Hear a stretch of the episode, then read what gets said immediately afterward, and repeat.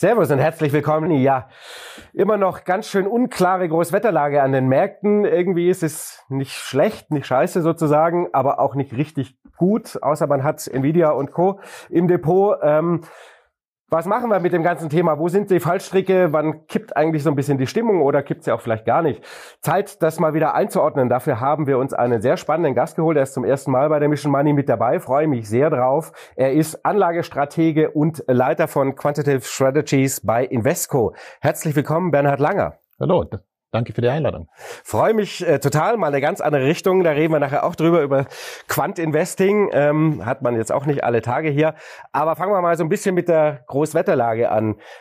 Eigentlich selten oder schon lange nicht mehr so eine unklare Gemengelage gehabt, dass man nicht so richtig sagen kann, was passiert eigentlich das nächste halbe Jahr. Also geht es mal so ganz grundsätzlich in die eine oder andere Richtung. Oder können Sie sich dran erinnern, weil wir mal so ein, so ein Gemisch hatten wie jetzt? Also ganz generell finde ich fast schon seit dem zweiten Halbjahr 22, dass die Märkte, die Aktienmärkte zu sorglos sind. Ja. Und warum? Wir haben ja die größte Zinssteigerung zu unseren Lebzeiten. Also das muss man wirklich so, die Flughöhe, noch nie sind Zinsen so stark, so schnell und so aggressiv erhöht worden. Und dass da irgendwas hinten runterfällt, ist, ist, ist absolut klar. Mhm. Aber es ist, ähm, man, das sieht man ja jetzt relativ schön auch jetzt wieder an den, also wir haben ja das Grundthema, ähm, was passiert mit der Inflation und wie reagieren die Notenbanken darauf. Darüber diskutieren wir jetzt seit einem Dreivierteljahr quasi beinahe. Und ähm, man sieht das ja sehr schön jetzt allein die letzten Tage übers Pfingstwochenende. Wir drehen das Interview jetzt hier gerade kurz nach Pfingsten. Ähm, letzte Woche, also bis Anfang Mitte letzter Woche sind alle noch ausgegangen von in den USA. Jetzt haben wir die Zinspause. Ähm, FedWatch Tool war am, am Freitag haben wir noch ein Video für Samstag gedreht, glaube ich, die Wahrscheinlichkeit bei 30, 32 Prozent, dass wir eine Erhöhung kriegen. Jetzt sind wir nach dem langen Wochenende, äh, in den USA war auch langes Wochenende, sind wir bei schon wieder 4, 65 Prozent. Ähm, und wenn wir jetzt im, im, wenn ich den Februar, März nehme, da hatten wir es ja auch so, ne, sehr sorglose Aktienmarkt, der gesagt hat, nein, nein, das ist alles voll cool. Anleihemarkt sagt, uh, das ist schwierig, wir rutschen in eine Rezession. Äh, also wir sind jetzt genau wieder an diesen Punkt, Punkt hingekommen, so ein Stück weit, ne? Ja, also wir haben die zwei Signale, die haben Sie ja schon beschrieben. Also der, der, der Aktienmarkt äh, signalisiert eigentlich alles bestens. Äh, keine Rezession. Der Rentenmarkt sagt, oh wei, oh wei, also Rezession und, und quasi es geht also nur bergab. Und wenn man von der Markthöhe jetzt mal schaut, also ähm, wir sind ja DAX 16.000, also so ist ja nicht, dass das Aktien nichts gemacht haben, eher im Gegenteil. Gut, das ist der Rebound auf das 22er Jahr das ja schlichtweg eine Katastrophe war für beide erste Klassen. Ja. Weil normalerweise hat man ja immer dann eine der beiden erste Klasse Rentenaktien ist ja irgendwie auch bei gemischten Portfolien so der Dämpfer war, war mhm. nicht der Fall. Äh, Deutschland ist ja besser gelaufen und lässt sich auch erklären von der kolossal schlechten Erwartung. Also vor einem Jahr, wie ich mit meinen amerikanischen Kollegen da ging man davon aus, in Deutschland gehen die Lichter aus. Also ja. Äh, Stichwort Energieversorgung, Überfall, Russland, Ukraine etc. ist viel besser gelaufen. Und auch, es scheint auch so zu sein, dass von Unternehmenserträgen es gibt schon viele Unternehmen, die einfach diese Preissteigerungen gut weitergeben können. Also die Margen, wenn man sich jetzt Margen über die Zeit anschaut, sind, sind relativ konstant und gut. Ähm, aber die große, große Frage, und Sie haben es auch angesprochen, ist ja, wenn, mich, wenn ich gefragt werde, wann, so nach dem Motto, wann löst sich der Knoten, den Sie jetzt beschrieben haben, ja. dann ist es eigentlich ziemlich simpel, wenn man wüsste, ist die Fed jetzt fertig? Also die Amerikaner geben den Ton vor, ist, die Zins, ist der Zinssenkungszyklus beendet? Und was mich da wundert, ist, ich meine, da können Sie mit jedem Notenbankbanker sprechen, äh, speziell die EZB von Nagel angefangen, äh, es wird ganz klar erklärt, Inflationsbekämpfung first, Konjunktur second. Also so muss man das wirklich so ganz plakativ sagen. Ja. Äh, das heißt, wenn ich jetzt sage, wenn die sich irren, dann lieber, dass sie ein Tick zu aggressiv sind, als dass sie sagen, okay, ähm, die Konjunktur dreht und so weiter. Ähm, und wenn wir über Inflation noch sprechen, es ist halt nochmal, dass die Kerninflation, also die ohne die Energiepreise und Grundnahrungsmittel, ist, ist sehr, sehr, ja, hartnäckig. Und es gibt viele Gründe, die dafür sprechen, dass das auch noch so eine Zeit lang bleibt. Mhm. Also ist das schon auch Ihre Erwartungshaltung, wenn wir jetzt mal, fangen wir mal mit den USA beispielsweise mhm. an, denn die sind ja in Anführungszeichen einfach ein Stück weiter, ähm, dass wir diese Gemengelage gerade inflationsseitig noch länger haben werden. Und warum schließt sie natürlich an? Ja, nein, nein, Was spricht na, dafür? Na, absolut. Also, also wenn wir erstmal die Inflation beleuchten, also die, die Kerninflation, dann haben wir Trends, also wie die Demografie. Und, und äh, wir sehen es ja schon, dass ja, wir haben ja eigentlich und das ist ja das Phänomen. Also im Boom, so nach 2008 haben wir immer diskutiert, wie kann das eigentlich sein, dass wir keine Inflation haben? Jetzt diskutieren die Volkswirte, wie kann es sein, dass die Arbeitslosenzahl so niedrig ist. Und ein Grund ist halt die Demografie. Mhm. Und das bedeutet, dass sie ja Lohnerhöhungen durchsetzen können. Wir leben ja in Deutschland, also ist jetzt zweistellig, ist irgendwie jetzt normal, normal so, ja. so, so zehn Prozent oder so.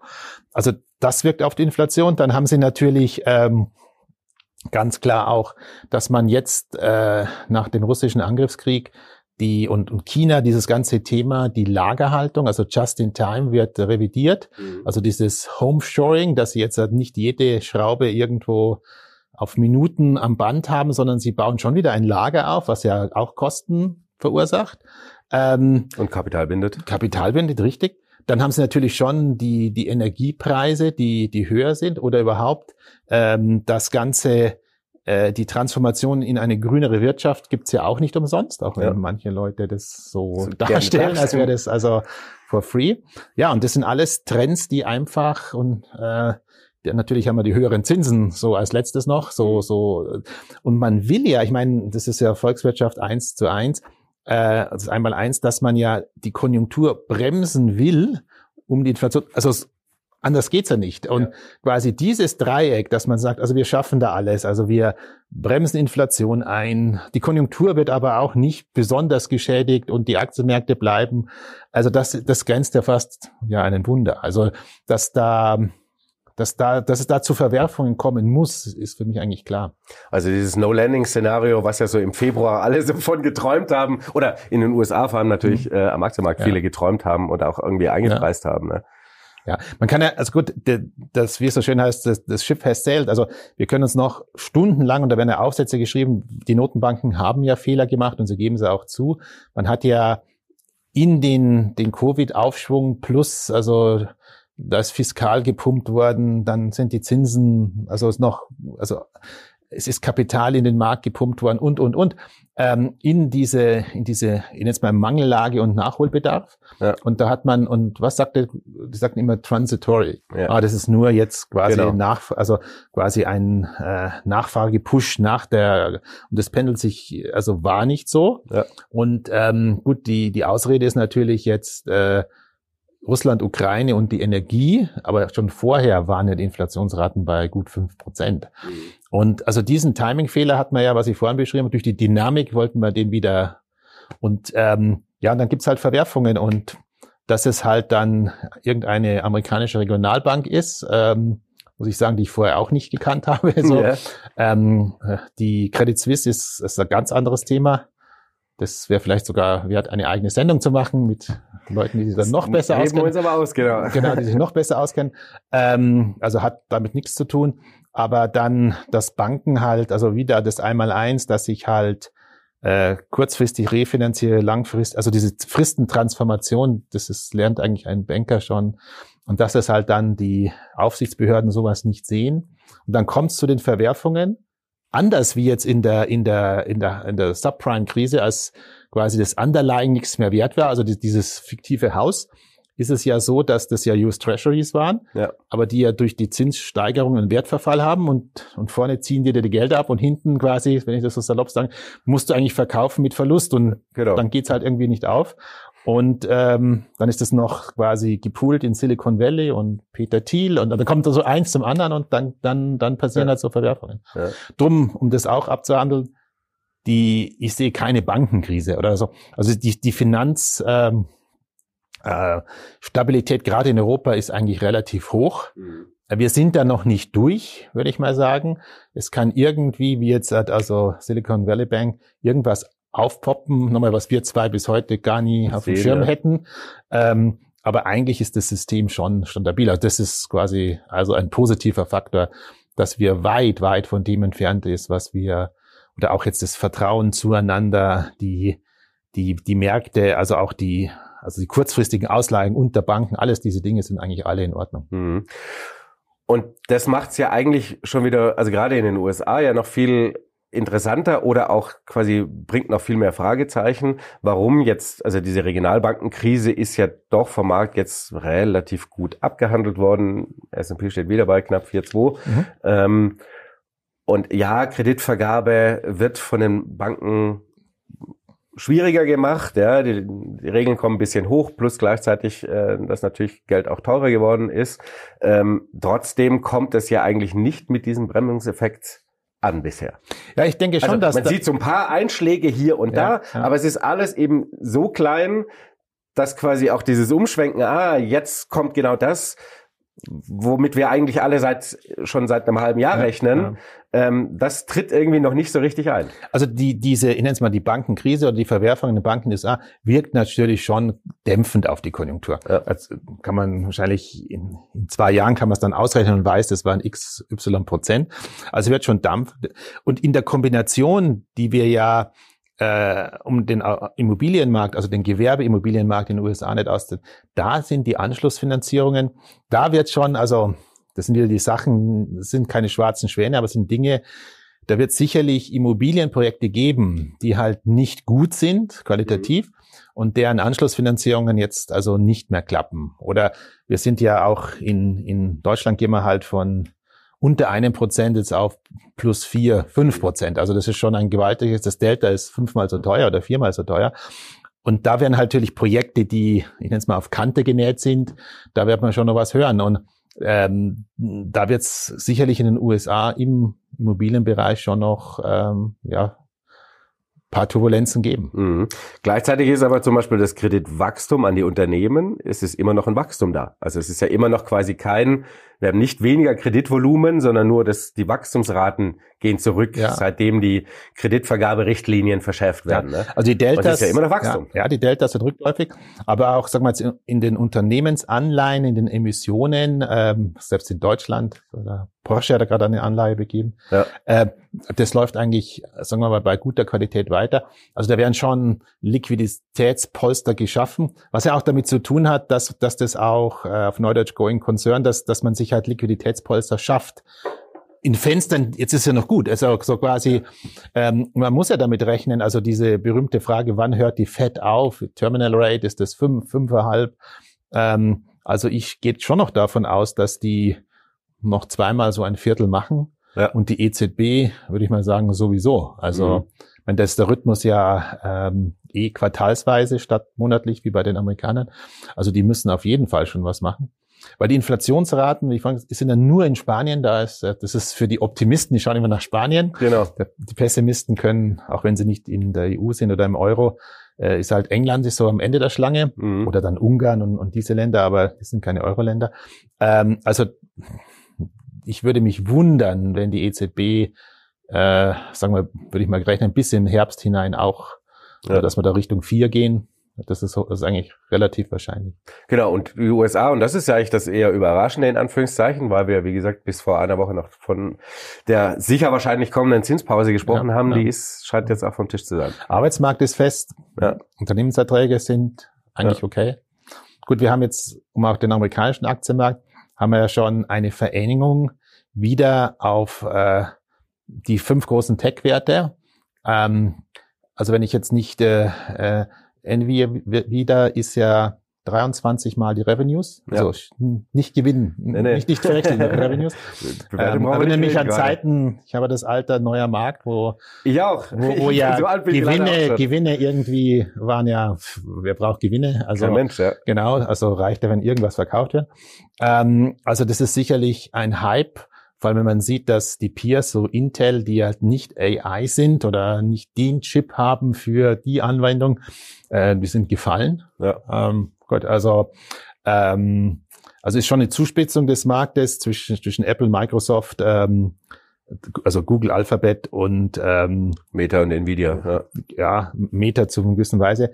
Und das ist 25 Prozent der Kapitalisierung. Wenn Sie das anschauen, diese, diese fünf Aktien haben ungefähr sind vier, fünfmal die Market Cap des Russell 2000, was ja so Midcap und Small Caps ist. Das ist schön. Also die Divergenz, das hatten wir auch so 2018, 19 mal. Mhm. Also wenn der Markt so eindimensional wird und alle anderen technischen Indikatoren, wie viel S&P, wie viel Aktien sind über 200 Tageslimit, das gibt's ja. Ist, haben wir letzten Samstag besprochen, ist, sind wir schon wieder beim 2,9er Niveau. Gell? Ja, also irre. Also das, das ist schon, also die, die, der Markt ist sehr eng.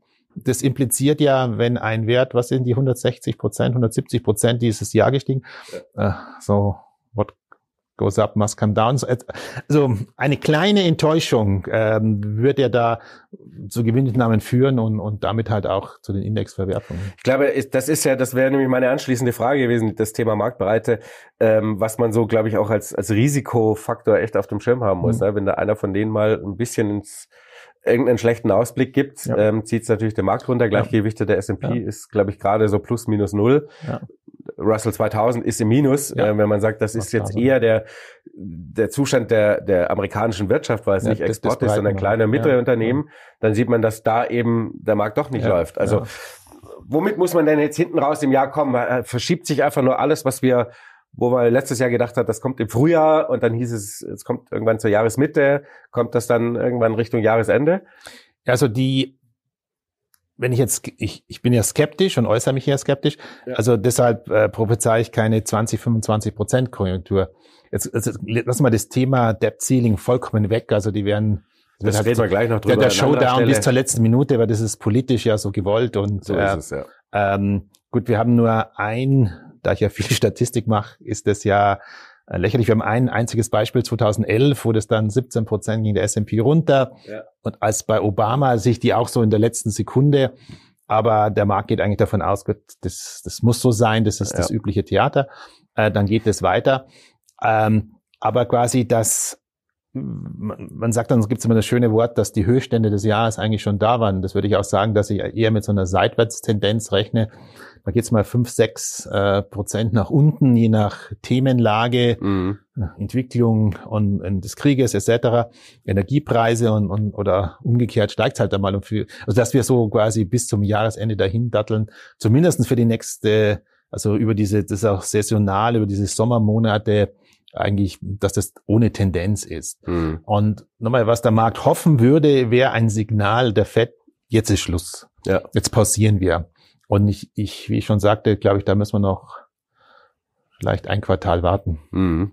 Und, und dann ist ja natürlich auch immer die Frage quasi, wann haben wir dieses Momentum, dass man wirklich sieht, dass die Wirtschaft irgendwo hinkippt, wo die FED sagen kann, okay, ist genug, ich, ich sehe jetzt was mhm. Äh, und wir kriegen eine Rezession und der Markt fängt mal an, das einzupreisen, bevor wir dann ab Mitte Rezession dann ja. wieder in die Jahre marschieren. Also ich meine, das ist vielleicht auch ein vielleicht Thema. ist das auch gar nicht das Modell, das dieses Jahr passt, aber. Ja, also was mich erstaunt hat oder die Diskussion, oder die nicht so geführt wird, ist ja, ich schaue mal, also mal Konjunkturentwicklung jetzt an vor und nach Corona. Mhm. Und da ist ja die USA äh, und die Schweiz und Schweden, die sind ja drei, vier, fünf Prozent über dem Niveau. Ja. Die ganze EU hat wieder, ist so zwei Prozent über dem 19er Niveau.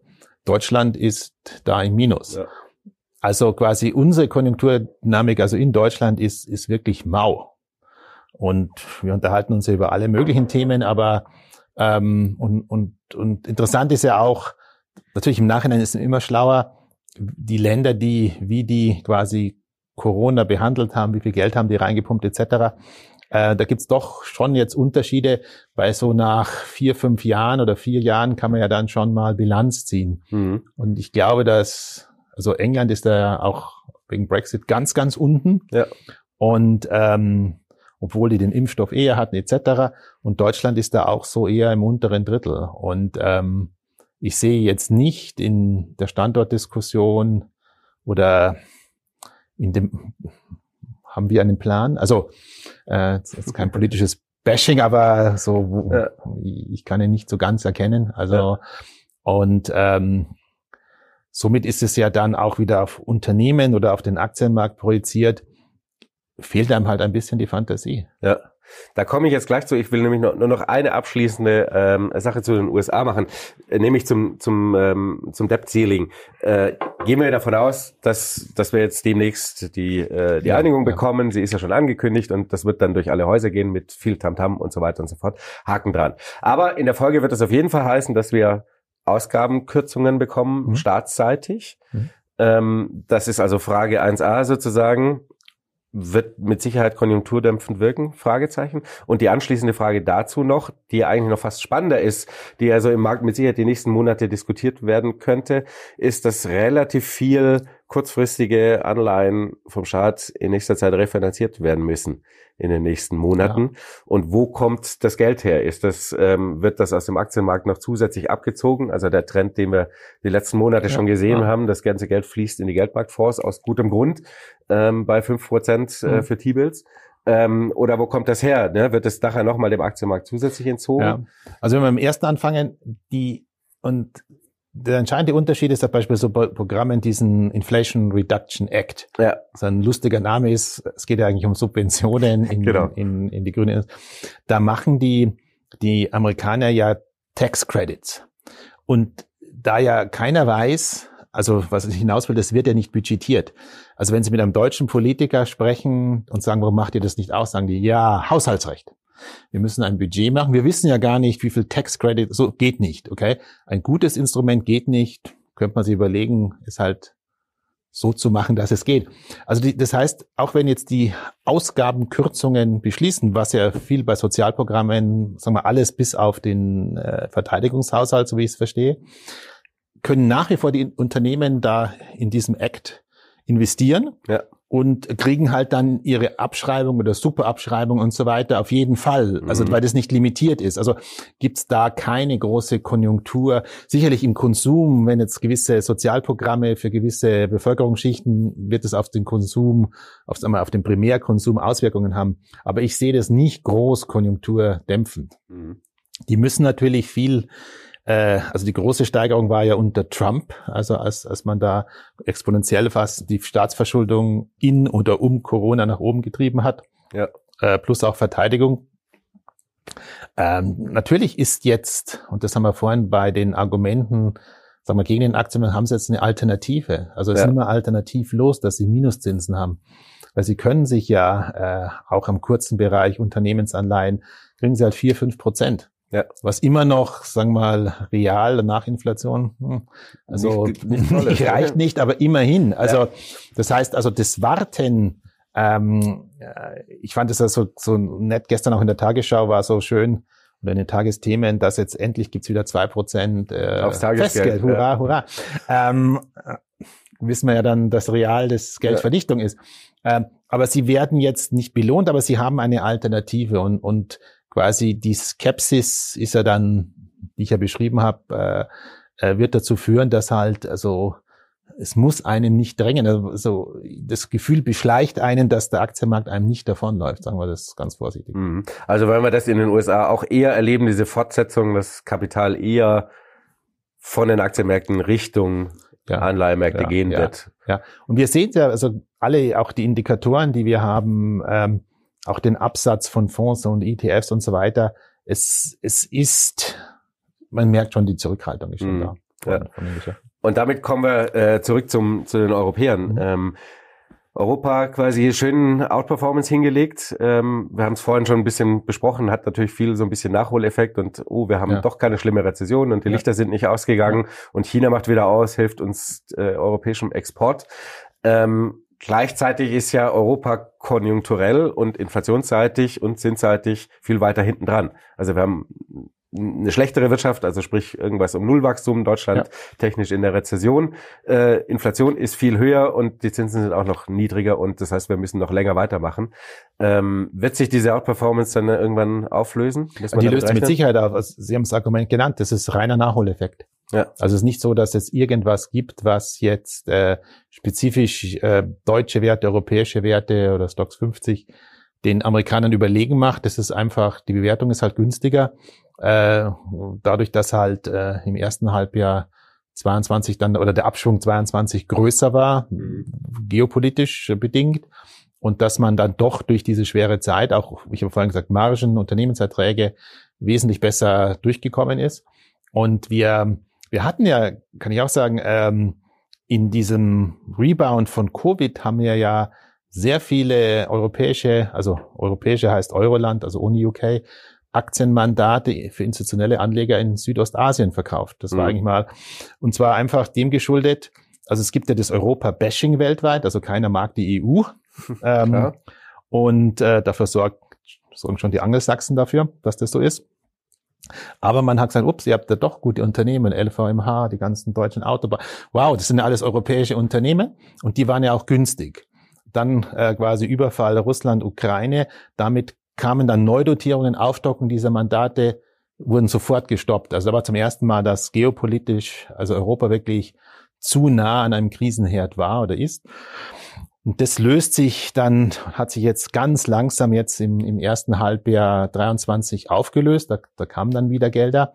Und das ist dann wirklich ein, ich nenne es mal, Bewertungsspiel. Mhm. Also quasi Unternehmen, die man versteht, die gut sind, die dann halt in einem zur Diversifikation und im Weltindex ist es ja eh so, äh, MSCI Welt, äh, 70 Prozent fast sind, ist, eine, ist ein US-Aktienmarkt, genau. also ein US-Aktienindex mit bisschen Streuung, ne? bisschen Streuung der ja. anderen Länder. Ähm, also Europa ähm, würde ich jetzt nicht in, sehen als, als Outperformer. Und wie gesagt, USA ist halt mit dieser Marktenge, die wir beschrieben haben, und der Bewertung eigentlich auch nicht attraktiv. Mhm. Der Star, wenn man das anfügen darf, ist ja so heimlich stehen und leise, ist ja Japan. Genau. Und seit Warren Buffett dahin gefahren ist, sprechen alle drüber. Sprechen alle drüber. genau, genau, genau, jetzt wissen alle. Äh, und ähm, das ist ja irgendwo das bessere China, so quasi als Alternative zu Direktinvestitionen in China. Ja, und die haben sich auch strategisch ja da gut positioniert, auch jetzt in diesem G7. Die sind ja jetzt im Pazifik wieder ein, ein Player geworden ja. und, und haben natürlich auch äh, relativ viel Direktinvestitionen in, in, in China. Äh, wobei die Erholung, die Covid-Erholung in China ist ja auch, wie sagt man, harzig. Also es ist hm, so es richtig. dauert alles äh, länger als gedacht, ne? So, so richtig geht's nicht mit dem das nicht durch. Nein, nein, nein. Das ist ganz moderat. Und alles läuft auch äh, von Tourismus angefangen. Äh, sicherlich werden die jetzt halt die Immobilienverschuldung oder die, die Situation, die sie dort haben, das System muss das erst verdauen. Also die mhm. halten das stabil. Da gibt's ja, man hört ja so gut wie nichts ja. Nix mehr ähm, oder keine negativen Sachen. Aber dass, dass jetzt da quasi die Wachstumsraten waren einmal acht, jetzt sind wir ja bescheidene fünf, was immer noch gut ist, vier, fünf. Also das, das ist auch und der gestern China A-Shares waren ja minus 20 Prozent jetzt. Also ja, ja es ist Bärmarkt. Also, also so gesehen, auch da, wenn man jetzt, wir haben vorhin angedeutet, so als Konjunkturhilfe für die Welt, ähm, so, sie sind sicherlich jetzt kein Hemmschuh mehr, also sie dämpfen, also sie sind jetzt nicht mehr dann äh, negativ wie ja. unter 100% Covid-Restriktionen. Aber das jetzt so als, als Lokomotive, wie es so schön heißt, ja. naja, also, also Turbo wird es erstmal keiner sein. Nein, mhm. das dauert. Ähm, wenn wir mal quasi so ein bisschen versuchen, so das Potenzial von Europa zu sehen, äh, wir haben es vorhin so ein bisschen angedeutet, es fehlt halt natürlich ein bisschen die Wachstumsstory, sondern wir haben ja im Gegenteil, wir nehmen das jetzt gerade in Deutschland, es ist ein hausgemachtes Thema, wir haben ja eher im Moment Deindustrialisierungs, ähm, Sorgen und Debatten und die kommen ja nicht von ungefähr. Mhm. Ähm, das schränkt das Potenzial in Europa schon ganz schön ein. Ja. Von den, die BMWs dieser Welt und BSFs werden schon immer überleben, aber äh, der Unterbau ähm, wird schon schwierig haben, Schwierigkeiten haben. Also ich, ich war äh, vor zwei Wochen drei Tage in Berlin und, und da hatte ich quasi, ich nenne es mal politische Gespräche. Und da ist mir es wieder nochmal so bewusst geworden, jetzt vollkommen wertvoll. Wir haben ja eine, eine Diskussion, also die geht natürlich im, im, in dieser Transformation. Und ähm, dann, wenn Sie, da waren dann auch sehr viele Unternehmenslenker, auch guter deutscher Mittelstand, da hat jeder einen Plan für die Transformation. Ja. Also das ist überall angekommen, egal ja. was das, ob das ist Chemie oder Stahl, es ist, jeder hat einen Plan. Und, und jeder versucht den, dem, der Politik zu sagen, ähm, lass uns mal machen. Wir, wir machen das schon. Hey, wir, so wir, wir sind, wir sind dabei. Äh, dann ist halt ideologisch das hohe Misstrauen an, ich nenne es mal das Kapital, um, um Ja. da jetzt wirklich Oder der Markt. der Markt, ganz, Ganz schlimm, schlimm. ganz schlimm. Also der Markt kann man nicht vertrauen. Und dann halt auch die Ideologie, das ist mir so bewusst geworden, wenn Sie davon ausgehen, dass, dass quasi morgen das Ganze kippt, dann, das ist ja dann wie Religion. Also dann, dann haben Sie auch jede Diskussion. Also wenn, wenn Sie die Apokalypse sehen, äh, und das hat mich sehr an Religion erinnert und ich will da niemanden zu nahe treten, ähm, ja, dann haben Sie natürlich keine Zeit mehr Mhm. dann, dann, dann müssen wir morgen aufhören. Also mit, Mit allem, ja. genau, also mit Autofahren, Fliegen und so weiter.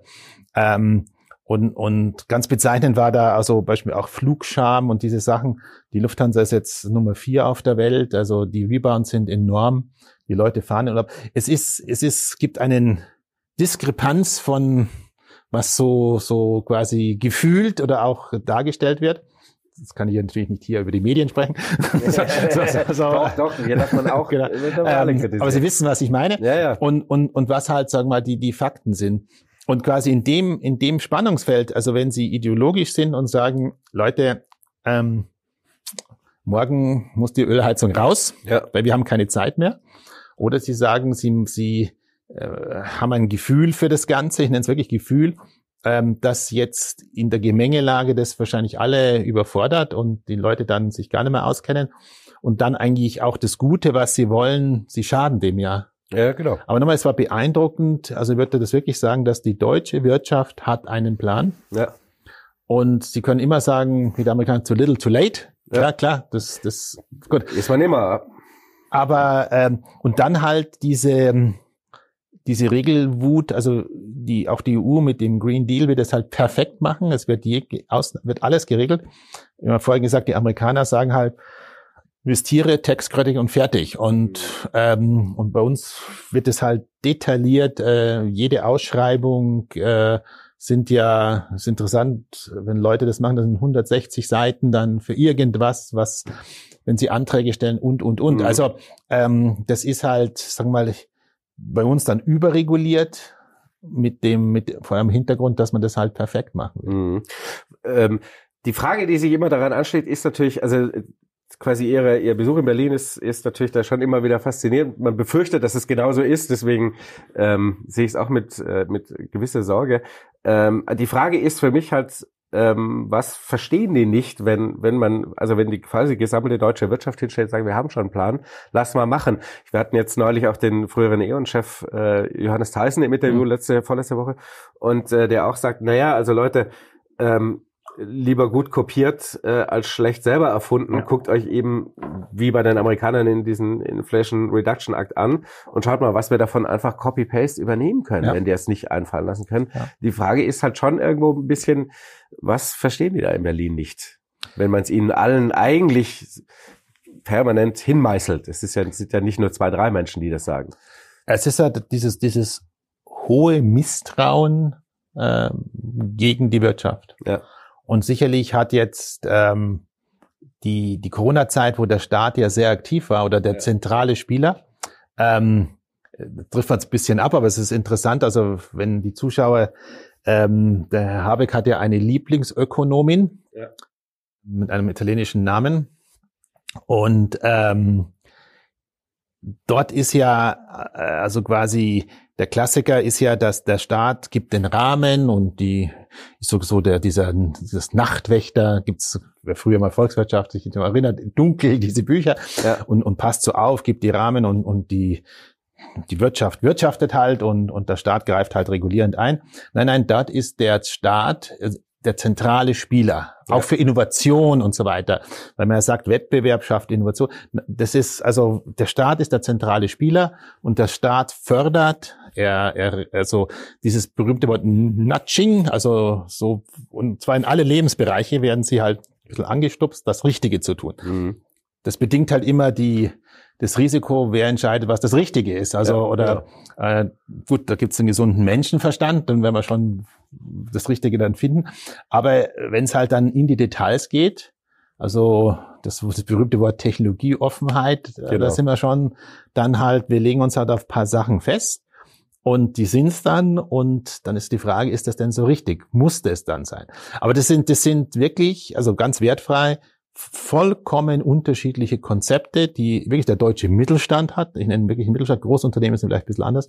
Und, und die Politik. Mhm. Also die ticken da vollkommen, das ist nicht synchron. Not. Mhm. Ja. Gut, Großkonzerne haben natürlich auch den Vorteil, dass sie global agieren. Genau, die können weg. Also sie können BASF sagen, produziere ich halt Gut. das, wo ich Gas herkriege, Ja. günstig oder, die, oder wie, so die angesprochene BASF, das ist was sehr interessant. Äh, der Vorstandsvorsitzende war auch da anwesend. Ähm, die machen halt den China-Bett. Genau. Kannst du sagen, gut. Also, hm, also dann, dann machen Ob die das den halt. Also ob der gut geht, schau mal. Und ähm, das, das Argument ist, es wird der größte Chemiestandort der Welt werden. Ja. Ist auf dem Weg dahin. Da müssen wir dort, gut.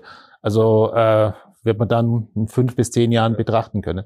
Klar, der kleine Weltmarktführer, also im Schwäbischen, also der Klassiker, der kann natürlich nicht weg oder der will auch gar nicht weg. Ja. Und dem wird sicherlich nicht einfach gemacht mit Auflagen und, und, und. Genau, aber das ist halt das Risiko gerade, weil der nicht weg kann, Mhm. der muss halt auch leben können. Mhm. Ähm, weil sonst kann er auch keine Menschen in Lohn und Brot stellen. Äh, Ja. Und es können Ja. keine Steuern bezahlt werden. Ja. Und das ist natürlich schon ein, äh, ein gefährliches. Also nochmal, das Feedback Loop, also um da Resümee zu das Feedback Loop, was Sie ansprachen, wie gesagt, hingemeißelt, das findet in meinen Augen, es kommt nicht man an hört, im man hört, Ministerium innen. man ne? spricht, aber hört sich nicht zu. Also Mhm. das, das ist vielleicht so die, die beste Beschreibung. Was, sind da dann überwiegend natürlich auch Staatssekretär wahrscheinlich unterwegs äh, und die geben es dann, dann logischerweise an den Minister, Ja, in der Runde sind schon auch die Minister, Minister da. dabei. Ja. Und ähm, ja, also mein Gott, jeder hat dann halt seine Agenda. Ja. Ähm, also fair enough. Also und ähm, und viele Dinge sind halt, ich nenne es halt dann auch sehr ideologisch. Ideologisch religiös getrieben statt Ja, Markt und Wirtschaft und Ja. oder auch soziale Marktwirtschaft, was uns ja mal groß Ja. und äh, Wobei, wobei, ähm, also Habeck äh, beruft sich ja auch auf die soziale Marktwirtschaft. Also der kann da auch sehr eloquent drüber und, und der beschreibt es auch wirklich sehr interessant, finde ich. Also dies, diesen Widerspruch äh, zwischen der Gewinnmaximierung und, und halt sagen wir, dieser sozialen Komponente. Ähm, er ist ja da so ein bemerkenswerter Philosoph und das sage ich jetzt nicht mit Ironie. Also das ist also sehr beeindruckend. Also ähm, kommt halt leider nicht das raus, was was wir brauchen. als Person, sage ich das Genau, mal. ja, genau. Es ist ähm, reicht leider halt nicht für dieses Amt. Aber das ist meine persönliche Einwand. Ähm, aber kommen wir mal ein bisschen zurück zum zum was machen wir draus ähm, aus der Gesamtgelengelage und schauen uns mal vielleicht ein bisschen an so Asset Allocation mäßig. Was kann man denn die nächsten Monate oder sollte man denn so unbedingt so ein bisschen risikoseitig auf dem Schirm haben? Auch in Sachen Asset Allocation? Ja, also wie gesagt, eine, wie schon angedeutet, eine Cash-Komponente heute zu haben, ist ähm, sicherlich nicht, nicht verkehrt. Ja. Ähm, wir werden auch in diesem ganzen Bereich Private Equity, also diese Alternatives, oder dann, da können Immobilien auch dazu, werden wir ja auch nochmal, das hat ja einen Nachlaufeffekt. Also diese Bewertungen sind ja vielleicht ein Jahr so hinter der realen Entwicklung. Mhm. Und äh, viele dieser, dieser Dinge, ich habe es vorhin auch angesprochen mit US-Immobilien oder Gewerbeimmobilien, ist ja so, die Anschlussfinanzierung, die nächste Refinanzierung wird teurer. Ja. Ähm, und viele auch von Private Equity, ein Grund, warum auch diese Renditen in der Vergangenheit so gut waren, das ist ja geleveraged, also mit einer Fremdkapitalquote, das wird ja einfach teurer. Und damit, also quasi, wir kommen ja von einer Zeit, wo das Geld, sagen wir salopp, umsonst war, Ja. also, also relativ gesehen. Und, ähm, und heute kostet dann doch vier fünf Prozent. Also da rechnen sich halt gewisse Dinge nicht mehr oder nicht mehr so gut und, und die Renditen werden schwächer. Und also alles dieses so von, von der Theorie sagt man, das ist ja alles illiquid und da gibt es eine Prämie und die war in der Vergangenheit da. Also das wird sicherlich auch zurückkommen. Also diesen Bereich würde ich, wenn man da Opportunities sieht, da würde ich auch noch sicherlich wahrscheinlich bis 24 warten, bis, bis sich das rauskristallisiert. Und man sieht es ja schon an den Umsätzen, äh, Häuserkäufe, Verkäufe etc., dass das sich alles beruhigt. Also die Vorstellungen Käufer, Verkäufer sind weit, weit auseinander. Also das, dann haben wir ja Gold, das ja auch, als wenn man so die Assetklassen durchgeht, eine, eine Rallye hatte. Ähm, ich habe mir das nochmal angeschaut gestern äh, wegen einem anderen Thema. Gold ist eigentlich da, wo wir vor zwölf Jahren waren. Mhm. Also so und haben auch keine Zinsen. Also hm, das ist, würde ich mal sagen, als als Wertaufbewahrungsgegenstand ähm, und, und jetzt wollen wir gar nicht von physisch reden, das ist natürlich ganz extrem. Ja. Ob man dann eines Tages in der Krise vom Goldbahn runterbeißen kann, sei jedem seine Entscheidung. Aber es gibt auch ETFs und kann man ja zig Möglichkeiten heutzutage sich da. Aber wie gesagt, da scheint ja auch der Höhepunkt. Aber gut, als Beimischung ist es sicherlich keine, also Cash, Gold ist keine schlechte Idee. Und dann muss ich sagen, die nächste Asset-Klasse, also bevor ich über Aktien spreche, sind dann festverzinsliche.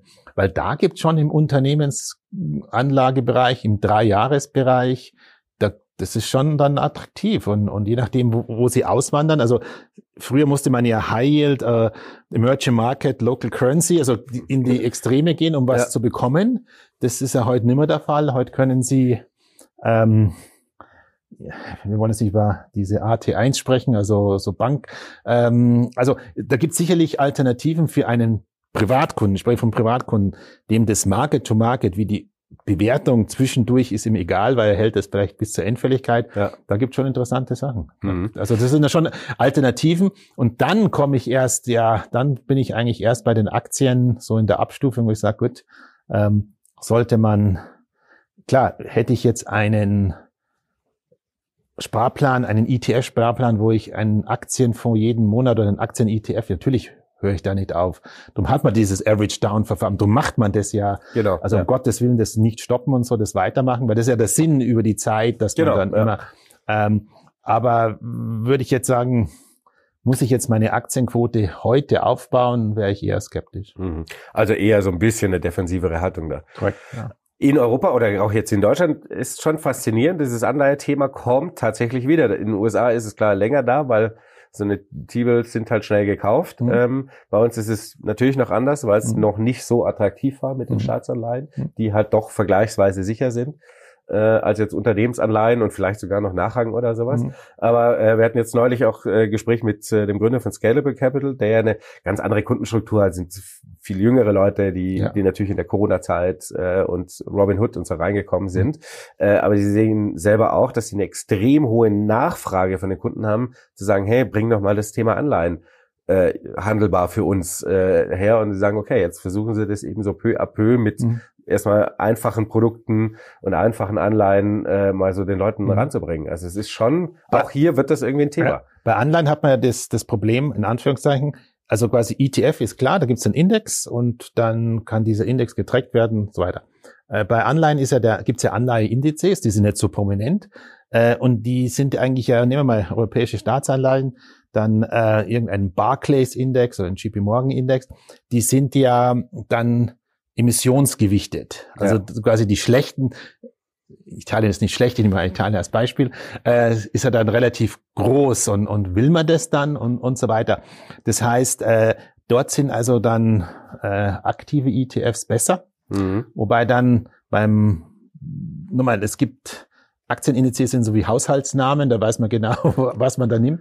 Bei Renten oder bei Fixen muss man dann schon genauer hinschauen, was ist da eigentlich drin und gibt's da, was sind die Ausschlusskriterien und, und, und. Also da muss man halt dann sich genauer informieren. Mhm. Aber da gibt's jetzt auch, und wie Sie es angesprochen, sehe ich auch in den USA, aber auch in Europa, äh, relativ viel Emissionen. Also der Markt oder die Anbieter reagieren und bringen jetzt auch immer mehr in jeglicher äh, von, von äh, Constant Maturity, also wo es auch Laufzeit, so ein, zwei bis zehn Jahre genau ein ETF gibt, der genau das abbildet, etc. Mhm. etc. Also mhm. das, da wird das Angebot jetzt größer, aber äh, es ist halt etwas komplexer und man muss sich äh, besser informieren, als ich kaufe jetzt einen sehr bekannten Index und fertig. Also das geht dann. Oder dann halt doch auf die einzelnen Investments, gell? Ja, aber da ist die Liquidität, äh, das ist halt so. Und Stückelung und alles ist natürlich ah, alles ein Riesenthema. Also quasi, Sie, Sie können ja nicht sagen, ich möchte jetzt eine Unternehmensanleihe kaufen.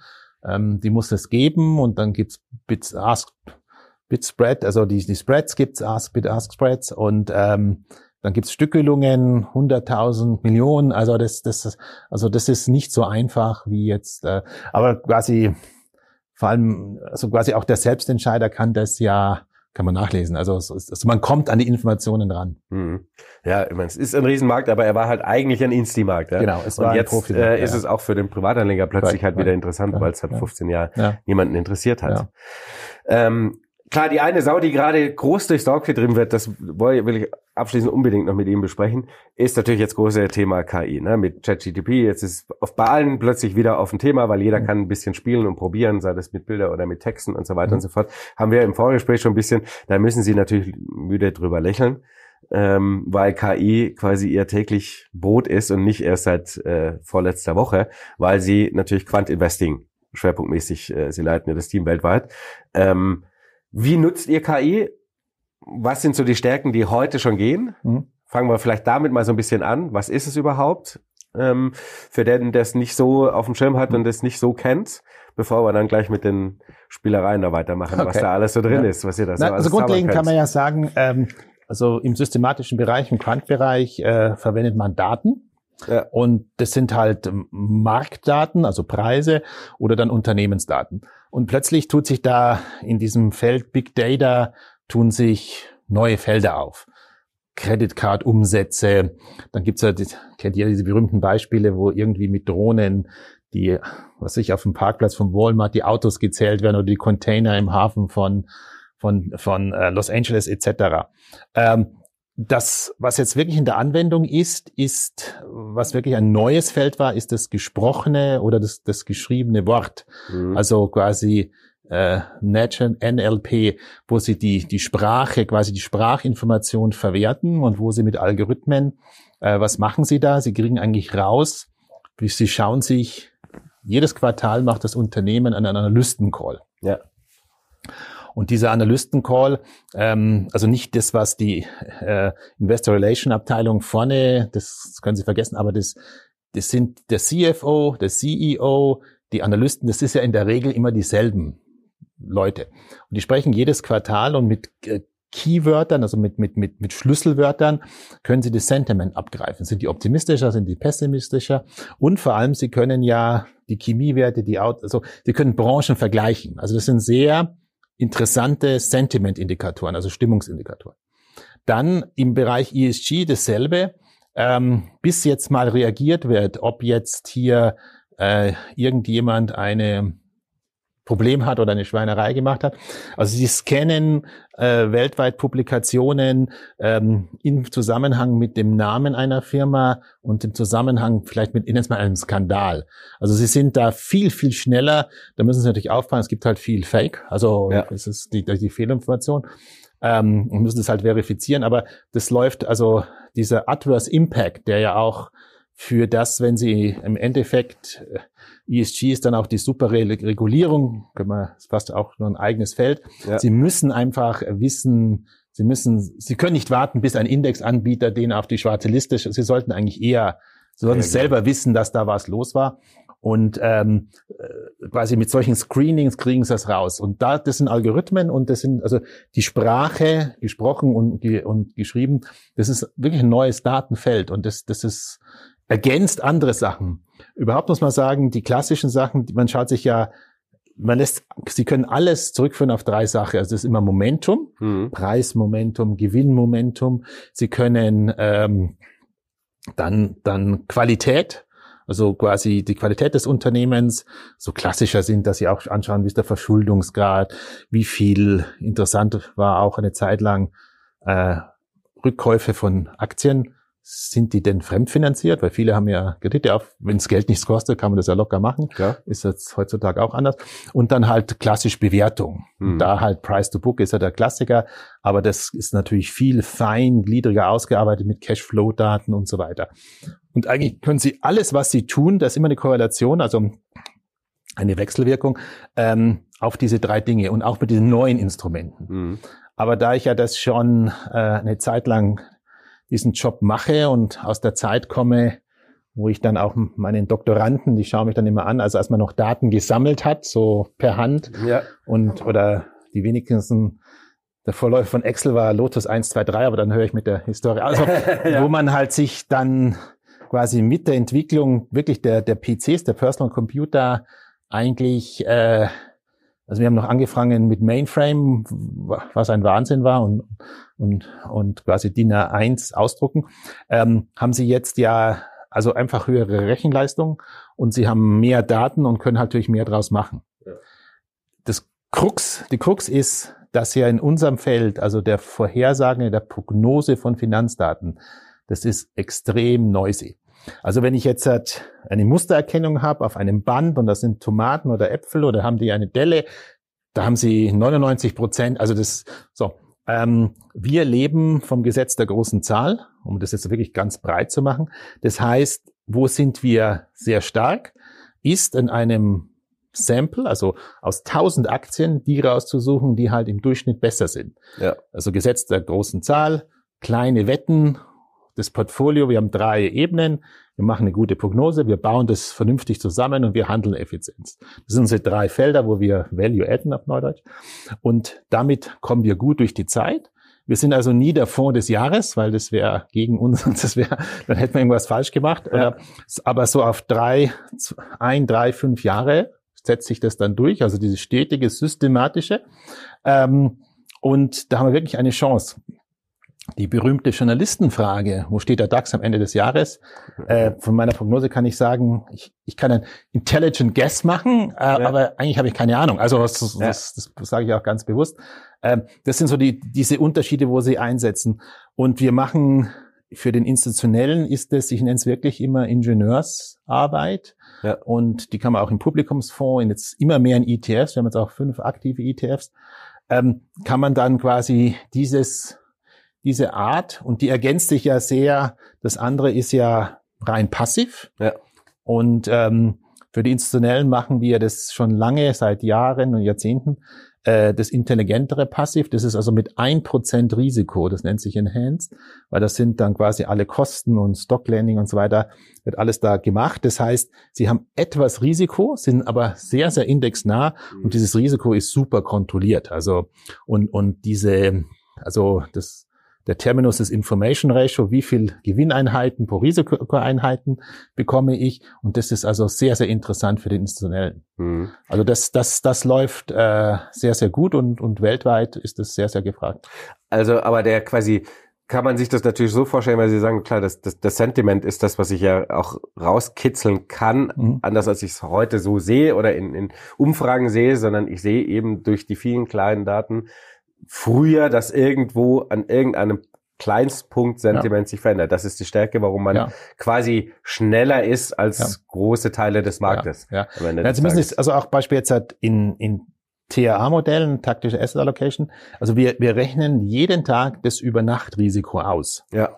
Und da schaut man sich natürlich an, Momentum, verändert sich das Risiko, also der WIX, Volatilitäten, aber auch Korrelationen zueinander. Das ist wie ein Barometer. Mhm. Also das ist kein Timing-Instrument. Ich kann jetzt sagen, oh, morgen um drei kracht oder, oder, ja. sondern Sie sehen, Sie sehen also wie einem Seismograph, da tut sich was. Ja. Und das führt eigentlich dazu, dass Sie halt dann Risiko aus dem rausnehmen. Und das ist zum Beispiel auch so, so, so wie wir, Sie, Sie haben hier einen Aktienbestand, Sie verkaufen ja keine Aktien, Sie machen dann ein Overlay mit Futuren. Mhm. Also Sie nutzen das aus, das ist auch Kosten viel, viel günstiger als dauernd zu kaufen, zu verkaufen.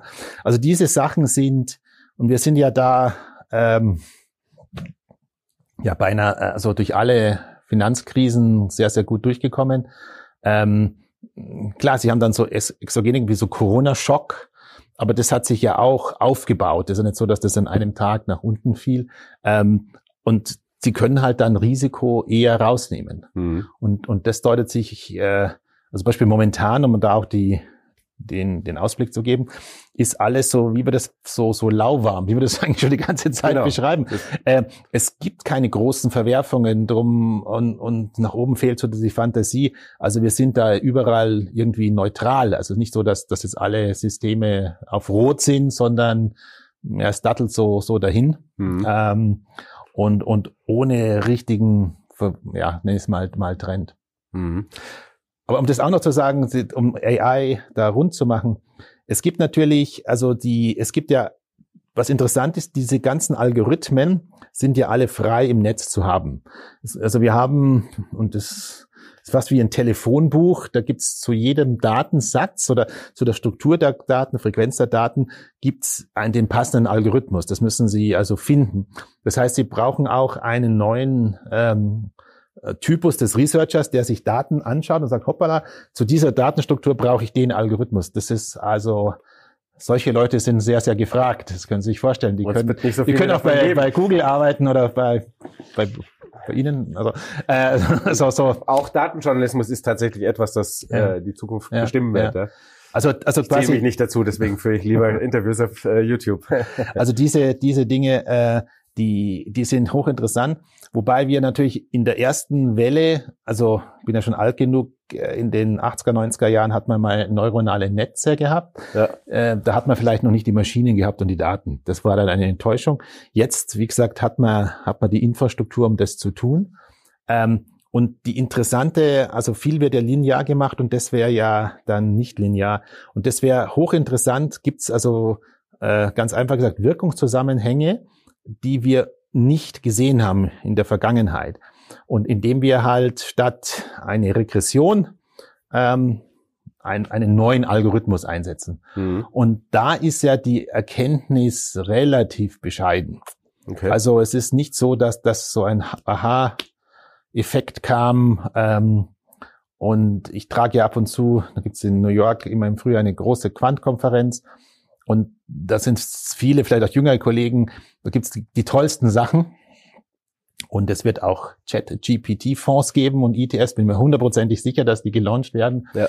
Und die haben halt dann ein Jahr Historie, vielleicht Glück gehabt. Das ist in unserem Geschäft äh, Luck or Skill, muss man auch Genau. ja ganz unbescheiden. Als, ja. Weiß man auch nicht. Und, und aber ähm, äh, das, ich würde es mal als, als als Spielerei abtun. Mhm. Also wir forschen viel, wir ähm, können aber das Grundproblem, um das abschließend zu sagen, unserer Industrie, dass es halt sehr viel Neues gibt. Also das Rauschen in unseren Daten ist halt einfach groß. Und ich sage immer äh, zu Skeptikern, also ich, ich weiß eigentlich bescheiden, wie wenig ich weiß oder wie viel ich weiß und wie, wie sorgsam ich mit diesem Rohstoff umgehen muss. Also das bedingt, dass wir auch Risiko, also bei uns hört es ja dann bei drei bis fünf Prozent Risiko auf. Also äh, das ist ja für einen Conviction-Based fundamentalen Fondsmanager, der kann, der schmunzelt ja drüber, Natürlich. Ja. der dann fünf Aktien kauft oder zehn aus dem MSCI-Welt. Ja. Ähm, ja. Und ihr arbeitet dann an den Kleinigkeiten mit Long und Short und solche Genau, Geschichten ab, ne? Long Short sind dann also eine Chemieaktie Long, eine Chemieaktie Short ist dann die Reinform Ja. unseres Ansatzes. Ja. Ähm, und diese, da kriegen Sie bei so einem, um auch ein Gefühl zu geben, so ein, so ein Fonds hat dann 180, 200 Werte. Also das, das, das sind relativ, sind natürlich sehr, sehr breit aufgestellt. Mhm. Mhm. Ähm, aber der, ist der Vorteil nachher von Quant auch, klar, es ist regelbasiert und datengetrieben, ähm, aber auch, dass die, die emotionale Komponente des Faktors Mensch weitestgehend ausgeschlossen wird oder komplett ausgeschlossen ist? Ja, Muss schon einer drüber gucken ja, und entscheiden. Ja, ja. Na, also das, das ist immer das Interessante. Sie würden gar nicht glauben, wie emotional, also Researcher sind eher introvertiert, aber wie emotional Research-Diskussionen sein können. Ja. Aber wenn das Modell dann steht, Ja. dann gibt's kein Overlay. Das ist ja das Problem, also bei einer wöchentlich werden wir gefragt, Quantamental, also so eine Mischung. Könnt ihr nicht die, also ihr selektiert irgendwie vor, so ein Vorscreening, die Guten ins Töpfchen sozusagen, Ja. und dann kommt der Experte und der macht Und dann der sucht die wirklich was- Guten. Ja. So, ähm, funktioniert halt nicht, weil äh, er halt Er ist das schwachste, schwächste Glied in der er ist Kette. unsystematisch. Er pickt halt die, die Namen und, und äh, ähm, also wie gesagt, das, das ist dann wirklich, also ohne menschlichen Einfluss, der ist aber vorher da. Natürlich haben wir Systeme, also verwenden sehr viel Zeit, dass unsere Daten sauber sind. Ja. Also für Datenqualität. Dann quasi gibt's immer, die Optimierung läuft, dann dauert es ja noch bis zur Implementierung könnte ja irgendwas kommen ein Earnings Announcement, irgend, wie ich vorhin gesagt habe, ein Skandal. Na klar, würde man dann den Prozess von vorne wieder anfangen. Mhm. Also man nimmt dann diese Aktie raus aus dem Universum, aber startet, macht keine Overlays, sagt nicht, okay, oh, die, die dritte und fünfte Aktie heute nicht und lieber mor sowas, sowas gibt's natürlich nicht. Mhm. Ja. Aber dann noch, und das letzte, was auch ganz stark ist, halt natürlich die Analyse.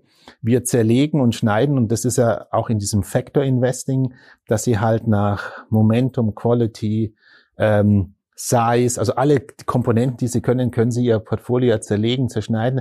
Sie wissen, zumindest dann ex post, also nachträglich immer, woher kam es denn? Mhm. Also sie haben, sie haben, und das wird auch sehr geschätzt, diese Messbarkeit. Ähm, übrigens, um das auch zu sagen, drum wird uns, sagen wir mal, Misserfolg, wir können ja auch mal falsch liegen im Quartal, das kommt durchaus vor. Ähm, vor allem, wenn, wenn starke Regimewechsel sind, nimmt man uns, weil wir eine Ingenieursleistung das mehr, also mehr Übel, übel, als jemand. Der Fundi sagt, jetzt habe ich mich halt das letzte, das neue Das iPhone konnte, war das, halt der Mist. Regimewechsel konnte, den konnte jetzt Das so letzte- schnell keiner Ja, sehen. das, das, das, dieses iPhone war halt Ja. einfach Mist, also Ja, ja, ja. oder das Produkt der neue BMW oder was auch immer. Ja, ja. Ähm, dann sagt man ja, kann passieren. Wir sind ja auch, wir, ich verspreche ja so quasi, mein Versprechen ist wie so eine Brücke zu konstruieren, es soll eigentlich dann auch halten. Hm. Ähm, also das, das ist so der große Unterschied. Aber ich kann sagen, toi, toi, toi, meistens. Sind die, die quasi, ihr, ihr kriegt rechtzeitig sozusagen, kriegt das System so die Kurve Ja, also für die. Fonds, die Ja, ihr quasi ja, ja, betreut genau. oder beratet. Aber nie, nie auf, auf einen Monat oder ähm, das, das, das, ist, Ja. das ist unrealistisch. Aber wie, also quasi, wie schnell reagiert zum Beispiel die Fonds, die ihr beratet? Ihr arbeitet ja hauptsächlich für institutionelle, große Fonds, Ja. Pensionskassen und so weiter Ja. und so fort. Ähm, arbeiten die, die, die, die Systeme quasi permanent sekündlich oder ist das eher auch Long-Run-Geschichten oder, oder wie muss man sich das, ist vorstellen? Auf, 24 auf täglich. täglich 24 Stunden Ja. um die Uhr Ja. arbeitet das System. Also, Ja. na, wenn wir solche Sachen sagen wie Long Short, das geht mal eine Stunde auf und Nein, mal nein, drei nein, nein, Tage nein, nein, auf das, oder das was? schon, das ist schon, also täglich, also die Prognosen werden täglich erneuert. Ja. Und dann ist ja immer die Hürde, sind die Transaktionskosten, weil das ist ja auch ein Fehler, den viele machen. Ähm, gerade im Fundi-Bereich, die sind jetzt so beseelt von ihrer neuen Idee. Aber die neue Idee muss halt besser sein wie die alte Idee plus die Transaktionskosten. Das ist Genau. also die Hürde, die sie drüber müssen.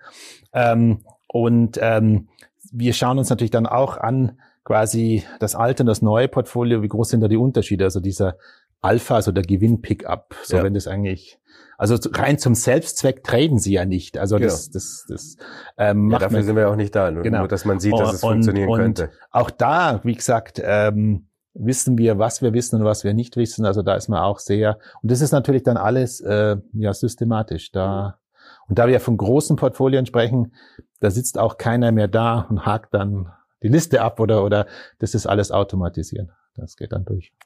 Herr Langer, vielen Dank für dieses Gespräch. Gerne. War ein großer Rundumschlag. Freunde, ich hoffe, euch hat's auch gefallen. Ihr konntet einiges mitnehmen äh, für euch, für eure Investitionsentscheidungen und ähm, was ihr daraus macht in den nächsten Monaten und dass Vorsicht manchmal äh, langfristig ein ziemlich erfolgreicher Weg sein kann. Und ähm, ich hoffe, ihr habt die Ausführungen von Bernhard Langer äh, gut gefunden. Bitte schreibt's in die Kommentare und gebt ein Like nach oben, denn wir haben es nur angerissen, das Thema ESG und vor allem die Fallstricke, die es da gibt und dass man da vieles falsch macht und auch besser machen könnte, da kann natürlich der Quantansatz auch einiges bringen. Da könnte man nämlich dann durchaus mal ein eigenes Video machen und ein paar andere Sachen, Gerne. die wir da angeschnitten haben, glaube ich, da ist viel Potenzial für weiteres, für weitere Gespräche. Genau, schreibt's in die Kommentare und ansonsten vielen Dank fürs Zuschauen. Wir sehen uns nächste Woche wieder. Bis dann. Ciao. Danke.